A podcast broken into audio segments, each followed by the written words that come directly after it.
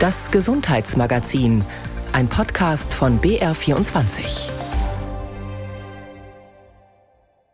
Mit Monika Dollinger. Der menschliche Körper ist ein komplexes Gebilde. Das ist faszinierend und rätselhaft zugleich. Zum Beispiel im Falle von Kopfschmerzen. Was ist genau die Ursache? Hängen sie vielleicht mit dem langen Sitzen und dem verspannten Nacken zusammen? Oder ist die Nackenmuskulatur so hart, weil ich Kopfschmerzen habe? Antworten in gut zehn Minuten hier im Gesundheitsmagazin. Das heute auch über Kartoffeln berichtet. Welchen Stellenwert haben sie im Rahmen einer gesunden Ernährung? Zuerst aber ein Besuch in Erlangen. Hier sitzt das Zentrum eines europaweit einmaligen Registers zu Demenz. Register, das klingt gar nicht nah dran an Erkrankten und ihren Angehörigen. Ist es aber, wie Nikolaus Eberlein berichten kann. Test starten, dann starten wir. Nutzen Sie das Angebot. Renate Fischer blickt auf ihren Laptop. Dort steht die Frage, nutzen Sie das Angebot aktuell? Es geht um ambulante Pflege eines Angehörigen mit Demenz. Renate Fischer, die anonym bleiben möchte und eigentlich anders heißt, klickt auf Ja. War das Angebot für Sie ausreichend, heißt es weiter. Renate Fischer klickt sich durch den Online-Fragebogen, der ihr Hilfestellung geben soll. Seit mehr als 20 Jahren kümmert sich die heute 65-Jährige um ihren 89-jährigen Onkel sowie um ihren 92 Jahre alten Vater. Für Menschen wie Sie haben Forscher der Universität in Erlangen diesen speziellen Fragebogen entwickelt, mit Namen Demand. Es soll schnell, einfach und niederschwellig einen ersten Überblick über Hilfsangebote bei Demenzerkrankungen geben. Der Fragebogen ist der neueste Baustein des digitalen Demenzregisters Digidem. Demenzen sind unterdiagnostiziert. Es gebe viel mehr Demenzen als bekannt sind, sagt einer der Projektleiter, Professor Peter Kolominski-Rabas. Auch dauere die Diagnosestellung oft sehr lange. Aus dieser Problemlage ist eben diese Idee zum digitalen Demenzregister Bayer entstanden. Wir möchten möglichst viele Menschen in Bayern, aber vor allem im ländlichen Raum eben auf unser Projekt aufmerksam machen, dass sie sich testen lassen, dass wir sie in unser Register einschließen und dass wir sie begleiten. Das Register ist nach Angaben der Erlanger Forscher mittlerweile das größte seiner Art in der Europäischen Union. Zum August dieses Jahres zählte Digidem 1600 Teilnehmende. Eine solch einzigartige Menge an Daten sorgt laut Kolominski-Rabas für eine Verbesserung der Situation Demenzerkrankter und deren Angehörigen. Wenn Sie Pflegender zu und Angehöriger sind, dann haben sie einen betroffenen Menschen, der 24 Stunden, sieben Tage die Woche oft Unterstützung und Hilfe braucht. Das ist eine immense körperliche und psychische Anstrengung. Und deswegen sind solche Daten eben extrem wichtig für die Staatsregierung, aber auch für die Gesundheitssysteme in Bayern, dass wir entsprechend diesen Bedarfen, aber auch nach Region zum Beispiel, da bessere Versorgungsstrukturen für diese Menschen aufbauen. Mit der freiwilligen Datenspende und dem Aufbau als Langzeitregister bietet DigiDem noch eine weitere Chance für Erkrankte, so der Neurologe mit Blick auf zukünftige Behandlungsoptionen. Drei neue Medikamente haben zu einer leichten Verbesserung der Gedächtnisleistung gesorgt. In den USA sind sie sogar schon zugelassen, in der EU noch nicht. Das Problem, sie haben Nebenwirkungen. Sie machen Mikroblutung, also kleine Blutungen im Gehirn und sie führen auch zu einer vorübergehenden Hirnschwellung. Und es wird in Zukunft wichtig sein, wer von diesen Betroffenen diese Medikamente bekommt. Und wenn er sie dann bekommt, wird es wichtig sein, diese Menschen zu überwachen, dass sie eben nicht irgendwelche Komplikationen haben, die zum Teil lebensbedrohlich dann sein könnten. Und Register sind eine ideale Plattform dafür, diese Menschen besser zu monitoren und solche unerwünschten Nebenwirkungen frühzeitig zu erkennen und aufzufangen. Digidem ist dabei nicht nur ein Register. Die Forschenden bieten auf ihrer Website auch mehrere digitale Angebote für Menschen mit kognitiven Einschränkungen, Hörtests, Demenzscreenings oder eben auch den Fragebogen Demand, an dessen Erstellung neben Fachleuten auch Betroffene und Angehörige beteiligt waren. Der Fragebogen zeichnet sich durch seinen niederschwelligen Zugang aus, ort- und zeitunabhängig, auch das ist im ländlichen Raum entscheidend, so Nikolaus Dietzel von Digidem. Es ist grundsätzlich so, dass es eine ganze Reihe von sehr guten Unterstützungsangeboten äh, auch vor Ort gibt, aber gerade unsere eigene Forschung, aber auch international zeigt, dass die häufig äh, gar nicht in Anspruch genommen werden, obwohl Angehörige vielleicht schon hoch belastet sind, obwohl sie eben Unterstützung benötigen objektiv Und da wollen wir einfach helfen, dass diese Nutzungsraten sozusagen erhöht werden. Den Betroffenen soll geholfen werden, selbst ihren eigenen Bedarf genauer zu erkennen. Am Ende des Fragebogens steht eine Übersicht, welche Angebote helfen können, priorisiert nach den eigenen Wünschen der Nutzerinnen und Nutzer. Für Nikolaus Dietzel bietet der niedrigschwellige Zugang einen weiteren Vorteil. Demenz ist natürlich auch eine Erkrankung, die ja noch mit Stigmata zu kämpfen hat. Und wir glauben halt auch einfach, dass der digitale Zugang die Möglichkeit gibt, sowas auch erstmal vielleicht anonym zu machen, vielleicht einen ersten Kontakt aufzubauen mit dem Thema, um sich dann eben auch sozusagen in die Öffentlichkeit zu begeben und dann noch eben konkret Sachen in Anspruch zu nehmen. Zum Beispiel vor Ort in eine der vielen Beratungsstellen in Bayern zu gehen, wie in die Angehörigenberatung Nürnberg im Nachbarschaftshaus Gostenhof zu Barbara Süß. Sie berät Erkrankte und Angehörige, leitet Gesprächsgruppen, nimmt Betroffene an die Hand. Für die Psychogerontologin leistet der Fragebogen Demand einen guten Einstieg, auch für das Beratungsgespräch. Es ist für Personen, die jetzt Zugangshemmnisse haben, sei es aus der Entfernung vielleicht im ländlichen Bereich, Bereich oder einfach auch an die Bindung an zu Hause, weil ich nicht rausgehen kann oder meinen Partner nicht allein lassen kann, kann ich schon mal einen ersten Schritt in die Unterstützungslandschaft machen. Eine persönliche Beratung, ein Gespräch von Angesicht zu Angesicht, das ist für Barbara Süß, gerade für ältere Menschen, aber nicht zu ersetzen. Weil dort schon unmittelbar eine Entlastung passiert. Also das heißt, da muss noch gar keine Information geflossen sein, rufen Sie da und da an oder ne, nutzen Sie das und das. Allein die Tatsache, dass jemand mal zuhört, die Ängste sich anhört, was im Alltag nicht rund läuft, was Sorgen bereitet, das ist eine Riesenentlastung für die Menschen, die fühlen sich gehört, gesehen. Es ist wohl das Zusammenspiel aus digital und analog. Der Fragebogen Demand selbst zieht sich auch nicht in Konkurrenz zu Beratern vor Ort. Im Gegenteil, mit dem Fragebogen sollen die Betroffenen motiviert werden, sich professionelle Hilfe zu suchen. Renate Fischer hat den Fragebogen fertig ausgefüllt. Ihr Urteil, das Angebot von Digidem ist enorm. Am Ende steht die Übersicht über die Unterstützungsangebote. Daneben blaue Buttons mit der Aufschrift Mehr Information. Wohin man damit als Ratsuchender geführt werde, so Renate Fischer, sei sehr hilfreich. Den Link auf das Projekt Digitales Demenzregister Bayern, kurz Digidem, finden Sie auf der Webseite des Gesundheitsmagazins unter br24.de-sonntag. Haben Sie diesen Dialog auch schon mal mit Ihren Kindern geführt? Jetzt isst mal mehr vom Gemüse. Ja, okay, ich esse die Kartoffeln. Wo liegt der Fehler? Kartoffeln sind kein Gemüse. In der Lebensmittelpyramide jedenfalls stehen sie auf einer Stufe mit Brot, Nudeln, Reis und Müsliflocken. Somit gehören sie schon zu den wertvollen Lebensmitteln, wenn auch nicht ganz so gesund wie Gemüse. Julia Smilger stellt in der ersten Folge unserer neuen Reihe über gesunde Lebensmittel vom Acker und aus dem Garten diese zuerst unterschätzte Knolle vor. Sie war anfangs mickrig, bitter und giftig. Und heute ist die Kartoffelknolle eines der wichtigsten Grundnahrungsmittel in Europa. Dazwischen liegen mehrere tausend Jahre der Kultivierung und eine lange Anreise. Denn die Kartoffel kam aus Südamerika, erzählt Professor Hans Hauner. Er leitet das Zentrum für Ernährungsmedizin an der Technischen Universität München. Die Kartoffel stammt ursprünglich aus Südamerika, aus der Andenregion. Da wird das schon seit ewigen Zeiten von den dort ansässigen Indios angebaut. Auch die Inkas haben das sehr gepflegt und haben das auch sehr kultiviert. Dort gab es dann auch schon verschiedene Sorten. Und es kam dann natürlich erst mit der Eroberung Südamerikas nach Europa, zunächst nach Spanien, ist aber wenig beachtet worden. Man konnte damit nicht viel anfangen. Und es hat erstaunlicherweise relativ lang gedauert, bis man dann erkannt hat, das ist eigentlich auch geeignet für die Ernährung der normalen Bevölkerung. Zuerst galt die Kartoffel in Mitteleuropa lediglich als eine exotische Zierpflanze.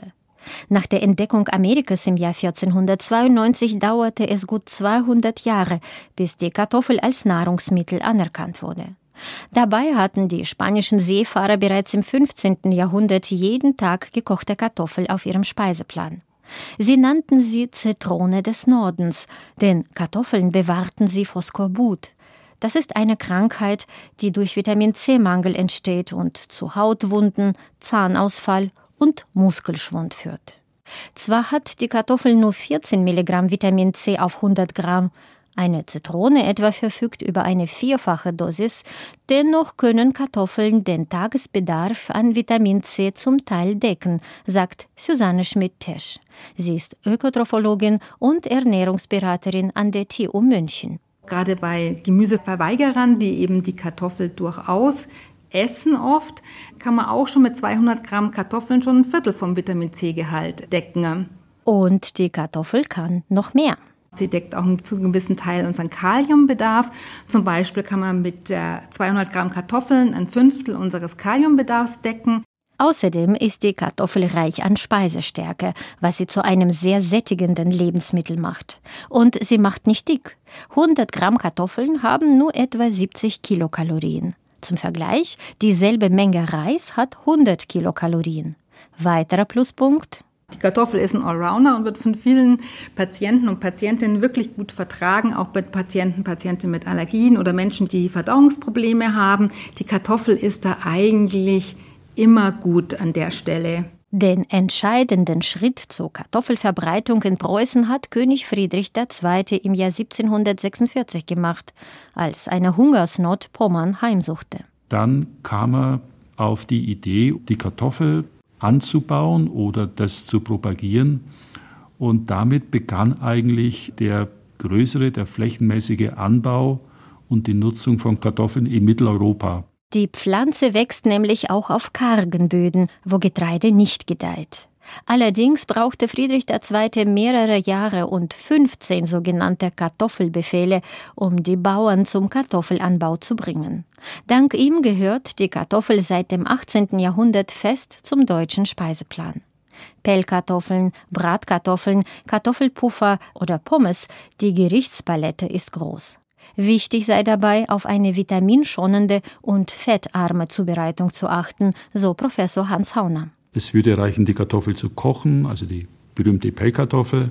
Viele zu Hause bereiten die Kartoffel dann doch eher fettreich zu. Das sind zum Beispiel die Bratkartoffeln oder Kartoffelpuffer, wo dann wirklich sehr viel Fett mit dazu kommt. Und es geht dann weiter zur Pommes und die enthalten natürlich sehr viel Fett und auch viel Salz. Und das ist dann etwas, was wir nicht so gern sehen, denn das ist dann nicht mehr gesund. Die ungesündeste Form sind Kartoffelchips, die noch mehr Salz und Fett enthalten, erzählt Hans Hauner. Sein Rat, die Kartoffeln so zu essen, wie sie aus der Erde kommen, am besten als Pell- oder Ofenkartoffeln. Denn die Kartoffelschale bewahrt wertvolle Vitamine und Mineralien vor der Vernichtung beim Kochen. Susanne Schmidt-Tesch hat noch einen Tipp. Wenn man die Kartoffel abkühlen lässt, entsteht die sogenannte resistente Stärke. Das entsteht eben beim Abkühlen, baut sich die Stärke um, sodass sie für unseren Körper bzw. für unser Darmsystem nicht mehr verwertbar ist und sozusagen zum Ballaststoff wird. Das ist für unsere Verdauung eben sehr gut, weil da entstehen eben dann die nützlichen Milchsäurebakterien sozusagen und es entsteht eben Buttersäure, die wiederum unseren Darm pflegt. Und noch ein Tipp der Ökotrophologin für einen gesunden Kartoffelgenuss. Kartoffeln entweder mit Ei oder mit Milchprodukten zusammen zu essen. So bekommt der Körper zusätzlich Eiweiß dazu. Also ganz einfach Ofenkartoffel mit Quark oder Rührei mit gekochten Kartoffeln und fertig ist eine ausgewogene und gesunde Mahlzeit. Sie hören das Gesundheitsmagazin. Es gibt so Zahlen, die einen aufhorchen lassen und trotzdem nicht wirklich weiterhelfen. Die zum Beispiel. Fachleute unterscheiden über 200 unterschiedliche Arten von Kopfschmerzen. Ganz schön viele. Der einzelnen Spannungskopfschmerzgeplagten hilft diese Information genauso wenig wie dem Migräniker. Aber sie zeigt, dass Kopfschmerzen eine komplexe Angelegenheit sein können. Denn viele Arten heißt ja noch mehr Ursachen. Heute geht es um den Zusammenhang von Kopf und Nacken. Wo liegt die Ursache der Schmerzen und was ist die Folge? Nacken- und Kopfschmerzen. Der zervikogene Kopfschmerz. Der zervikogene oder Halswirbelsäulenkopfschmerz wird durch eine Störung der Halswirbelsäule bzw. der umliegenden Strukturen verursacht, zum Beispiel durch Abnutzungserscheinungen oder Bandscheibenvorfälle. Die Schmerzen sind im Nacken typischerweise einseitig und können sich bis über die eine Kopfhälfte ausbreiten, erklärt Dr. Stefanie Förderreuter. Sie ist Oberärztin der Neurologischen Klinik der LMU München und ehemalige Präsidentin der Deutschen Migräne- und Kopfschmerzgesellschaft. Man hat sich darauf geeinigt, dass es meistens ein halbseitiger Kopfschmerz ist und dass der die Seite dann auch nicht wechselt, weil man davon ausgeht, dass eben auf einer Seite eine krankhafte Veränderung ist, die dann eben auch immer seitenkonstant zu den Symptomen führt. Eine Umfrage der Deutschen Migräne- und Kopfschmerzgesellschaft hat gezeigt, dass 69 Prozent der Hausärzte häufig Halswirbelsäulenkopfschmerzen diagnostizieren. Dieses Ergebnis passt allerdings nicht zur tatsächlichen Datenlage. Die Häufigkeit von solchen zervikogenen Kopfschmerzen wird nur auf zwei bis vier Prozent geschätzt, so Dr. Förderreuter. Denn die Veränderungen müssen dann recht weit oben im Bereich der Halswirbelsäule sein, also sehr nahe an dem Übergang zum Kopf, damit sie solche Beschwerden hervorrufen können. Und das ist eigentlich die Region der Halswirbelsäule, die am wenigsten beansprucht wird. Die mittleren Bereiche der Halswirbelsäule, da wo sie sich also biegen und knicken muss, die ist viel mehr beansprucht und dort findet man auch sehr viel mehr Abnutzungserscheinungen. Und das erklärt sicherlich auch, warum wir tatsächlich einen echten Halswirbelsäulenkopfschmerz sogar sehr selten sehen. Ein typischer zervikogener Kopfschmerz kann durch Kopfbewegungen und Druck auf die Nackenmuskulatur provoziert werden. Viele Betroffene nehmen eine Schonhaltung ein, was zusätzlich zu Verspannungen führt. Insofern sollen die natürlich auch wirklich physiotherapeutisch behandelt werden. Wir haben ansonsten auch die Möglichkeit, Nerven, die eben dort in der Nackenregion entspringen, tatsächlich mit einem Lokalanästhetikum vorübergehend mal zu blockieren und quasi lahmzulegen. Auch empfindliche Knochenstrukturen wie Facettengelenke dort gezielt zu behandeln. Diagnostiziert werden zervikogene Kopfschmerzen in erster Linie anhand der Beschwerdeschilderung und der klinischen Befunde. Allein durch bildgebende Verfahren wie Röntgen, Computer oder Magnetresonanztomographie kann die Diagnose nicht gestellt werden. Wegen der Seltenheit echter zervikogener Kopfschmerzen gibt Dr. Förderreuter zu bedenken. Man sollte sich wirklich dafür hüten, bei jedem Kopfschmerz zu denken, dass die Halswirbelsäule dran schuld ist. Nacken- und Kopfschmerzen. Der Spannungskopfschmerz ist deutlich häufiger als der zervikogene Kopfschmerz. Etwa 20 bis 30 Prozent der Deutschen leiden gelegentlich unter Spannungskopfschmerzen. Diese Kopfschmerzart ist meist beidseitig, ziehend, dumpf oder drückend. Spannungskopfschmerzen müssen nicht nur vom zervikogenen Kopfschmerz, sondern auch von der Migräne abgegrenzt werden. Ein Kopfschmerz, der in der Regel beidseitig ist, der sich bei körperlicher Belastung nicht intensiviert und der praktisch keine Begleitsymptome hat, also keine Übelkeit, keine Lärm- oder Lichtempfindlichkeit. Es ist eher ein Kopfschmerz, der einen nervt, der einen schon lästig ist, aber letztendlich kann man alles damit machen. Die Spannungskopfschmerzen führen die Patienten eigentlich meist erst dann zum Arzt, wenn sie sehr häufig werden. Auch Spannungskopfschmerzen können mit Nackenschmerzen verbunden sein und im Nacken ihren Anfang nehmen. Für die diagnostische Einordnung sind die Ärzte auf die Schilderung der Schmerzen und deren Begleitsymptome angewiesen. Hilfe kann ein Kopfschmerztagebuch sein, das man am besten im Vorfeld des ersten Arzttermins für ein paar Wochen führt was ist es eigentlich für ein Schmerz, weil wir können ja Schmerzen nicht sichtbar machen und sind ganz auf eine gute Schilderung des Patienten angewiesen. Also wirklich darauf zu achten, sind es tatsächlich bestimmte Kopfbewegungen, die das vielleicht auslösen? Ist es eine bestimmte Schlafhaltung? Es gibt von der Deutschen Migräne- und Kopfschmerzgesellschaft sowohl zum Ausdrucken, aber auch als App Kopfschmerzkalender, die da ein Stück weit hilfreich sind, weil sie auch Begleitsymptome abfragen. Akute Spannungskopfschmerzen kann man mit Schmerzmitteln wie Aspirin oder Ibuprofen lindern. Allerdings sollte man diese Präparate nicht länger als drei Tage hintereinander und an nicht mehr als neun Tagen pro Monat einnehmen. Der Grund? Wenn Schmerzmittel zu häufig angewendet werden, können sie selbst Kopfschmerzen verursachen und verstärken. Dieser sogenannte Kopfschmerz bei Medikamentenübergebrauch ähnelt, was die Symptome angeht, oft dem Spannungskopfschmerz. Damit sich Spannungskopfschmerzen nicht chronifizieren, kommt vorbeugenden Therapiemaßnahmen eine große Rolle zu. Nicht medikamentöse Behandlungsstrategien sind hier sehr hilfreich, zum Beispiel Stressbewältigungstraining, Entspannungsverfahren wie die progressive Muskelrelaxation nach Jakobsen oder Ausdauersport wie Joggen, Radfahren oder Schwimmen. Nacken- und Kopfschmerzen. Die Migräne ist die Kopfschmerzart, die am häufigsten mit Nackenschmerzen verbunden ist, betont Dr. Stefanie Förderreuter, auch wenn das die wenigsten Menschen erwarten würden. Es gibt wissenschaftliche Untersuchungen, wo Migränepatienten befragt wurden und ca. 80 Prozent haben gesagt, dass bei ihrer Migräne begleitend Nackenschmerzen da sind, häufig sogar zu Beginn der Migräneattacke. Ja, also dass sie den Eindruck haben, dass der Schmerz aus der Nacken-Schulterregion dann so sich langsam auf den Weg macht in Richtung Kopf und sich dann dort ausbreitet, entweder nur auf einer Seite oder sogar den ganzen Kopf erfasst. Und es führt leider immer wieder zu dem Trugschluss, dass die Migräne eine Erkrankung der Halswirbelsäule ist oder dass man die Halswirbelsäule da bei der Therapie besonders im Blick haben müsste. Grundsätzlich ist es aber so, dass wir Migränepatienten mit und ohne begleitende Nackenschmerzen eigentlich gleich behandeln.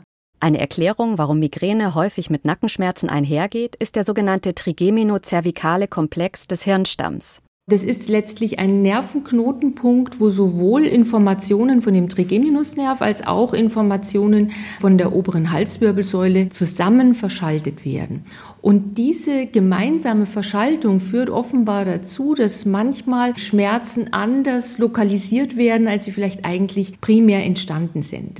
Sie kennen sicherlich, dass beim Herzinfarkt manche Leute über einen Schmerz mit Ausstrahlung in den Arm klagen. Da ist ja auch nicht der Arm krank, sondern das liegt auch daran, dass da eben Nervenfasern, die vom Arm kommen und Nervenfasern, die vom Herzen kommen, irgendwo in einer Schaltzentrale gemeinsam verschaltet werden und dort dann eben so ein, ja, ich sag mal, Kuddelmuddel Kuddelmuddel entsteht, sodass dann diese Empfindung für den Menschen so erlebt wird. Ursache von Nackenschmerzen im Rahmen einer Migräne sind weder Schäden an der Halswirbelsäule noch muskuläre Verspannungen. Vielmehr kommt es beim Migränekopfschmerz zu einer sogenannten neurovaskulären Entzündung im Bereich der Hirnhäute.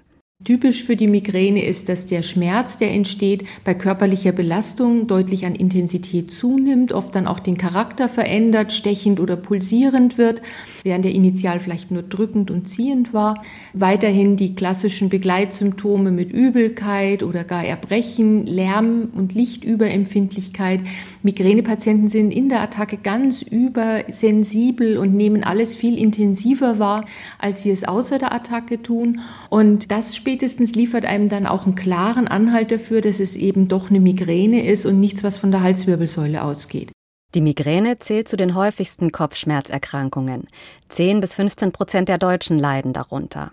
Behandeln lassen sich Migräneschmerzen bei manchen Betroffenen mit klassischen Schmerzpräparaten wie Aspirin oder Ibuprofen. Bei anderen helfen spezielle Migränemedikamente wie Triptane. Allerdings sollte man auch diese nicht mehr als neun Tage pro Monat einnehmen, da sich die Schmerzen sonst verschlimmern können. Deswegen sind vor allem langfristig auch bei Migräneschmerzen vorbeugend wirksame Medikamente und nicht medikamentöse Maßnahmen wichtige Bausteine der Therapie.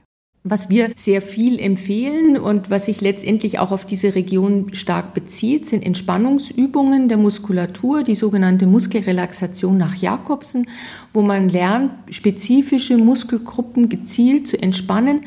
Und gerade bei der Migräne empfehlen wir eben die Muskelgruppen im Bereich der Nacken- und Schulterpartie, aber auch die Kaumuskulatur eben gezielt zu entspannen, auch ein Gefühl dafür zu kriegen, wann bin ich eigentlich verspannt das kann diese Methode sehr gut und in wissenschaftlichen Untersuchungen hat sich gezeigt, dass Patienten, die regelmäßig solche Entspannungstechniken anwenden, tatsächlich einen vorbeugenden Effekt haben, der nah rankommt an die übliche medikamentöse vorbeugende Therapie mit den herkömmlichen Substanzen.